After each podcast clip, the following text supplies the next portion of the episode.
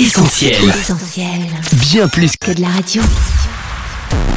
Portrait. Portrait, une vie au service de l'essentiel. Il est l'un des précurseurs de la réforme, mais reste une figure mystérieuse de l'histoire de l'Église. Né peut-être en 1140, mort peut-être en 1206, dénommé peut-être Valdès, Faudès ou Valdesius, il arrive en tout cas à Lyon autour de 1155. Voici le portrait de Pierre Valdo. Marchand de profession, les affaires de Pierre Valdo vont bon train et il devient en quelques années l'un des plus riches bourgeois de la cité. C'est vers 1170 environ que sa vie bascule avec la mort subite de l'un de ses amis.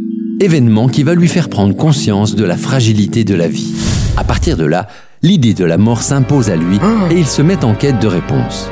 Rencontrant un homme d'église, Pierre Valdo lui aurait demandé quel était le chemin le plus sûr pour avoir la vie éternelle. Celui-ci aurait alors répondu en citant la parole de Jésus que l'on retrouve au chapitre 19 de l'évangile de Matthieu. Si tu veux être parfait, va vendre ce que tu possèdes, donne-le aux pauvres, et tu auras un trésor dans le ciel. Pour Pierre Valdo, c'est une révélation, et il va littéralement appliquer ce passage des Écritures. Il vend tous ses biens, et après avoir veillé à subvenir aux besoins de sa femme et de ses enfants, il distribue l'ensemble de ses ressources aux plus pauvres. Vivant d'aumône, Pierre Valdo s'applique également à faire traduire en langue vernaculaire, c'est-à-dire courante, un certain nombre de textes bibliques qu'il va ensuite étudier.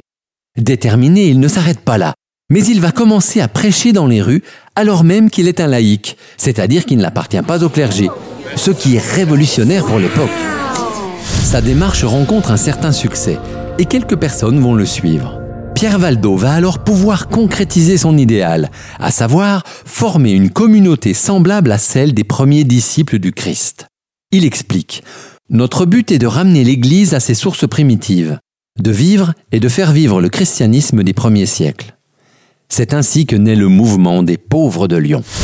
Seulement si son entreprise ne laisse pas indifférent, elle commence aussi à susciter de l'opposition.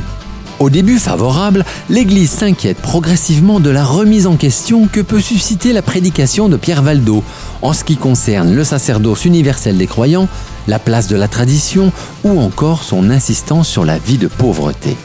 Après quelques mises en garde, Pierre Valdo va finalement être excommunié à la suite du concile de Vérone autour de 1184. Lui et ses amis sont chassés de Lyon et ils se dispersent dans les régions environnantes notamment dans les hautes vallées des Alpes françaises et italiennes.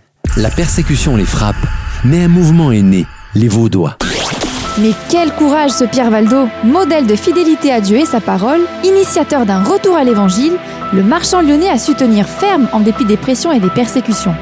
Une démarche courageuse qui nous invite aujourd'hui à nous conformer à la volonté de Dieu plutôt que de chercher à soigner notre réputation devant les hommes. Comme le dit l'apôtre Paul dans sa lettre aux Galates, Maintenant, est-ce la faveur des hommes que je recherche ou celle de Dieu?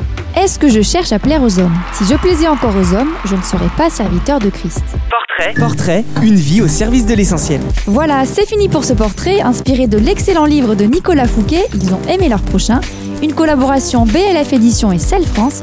À bientôt sur Essentiel pour d'autres portraits. On retrouve, Retrouve tous nos programmes sur essentielradio.com.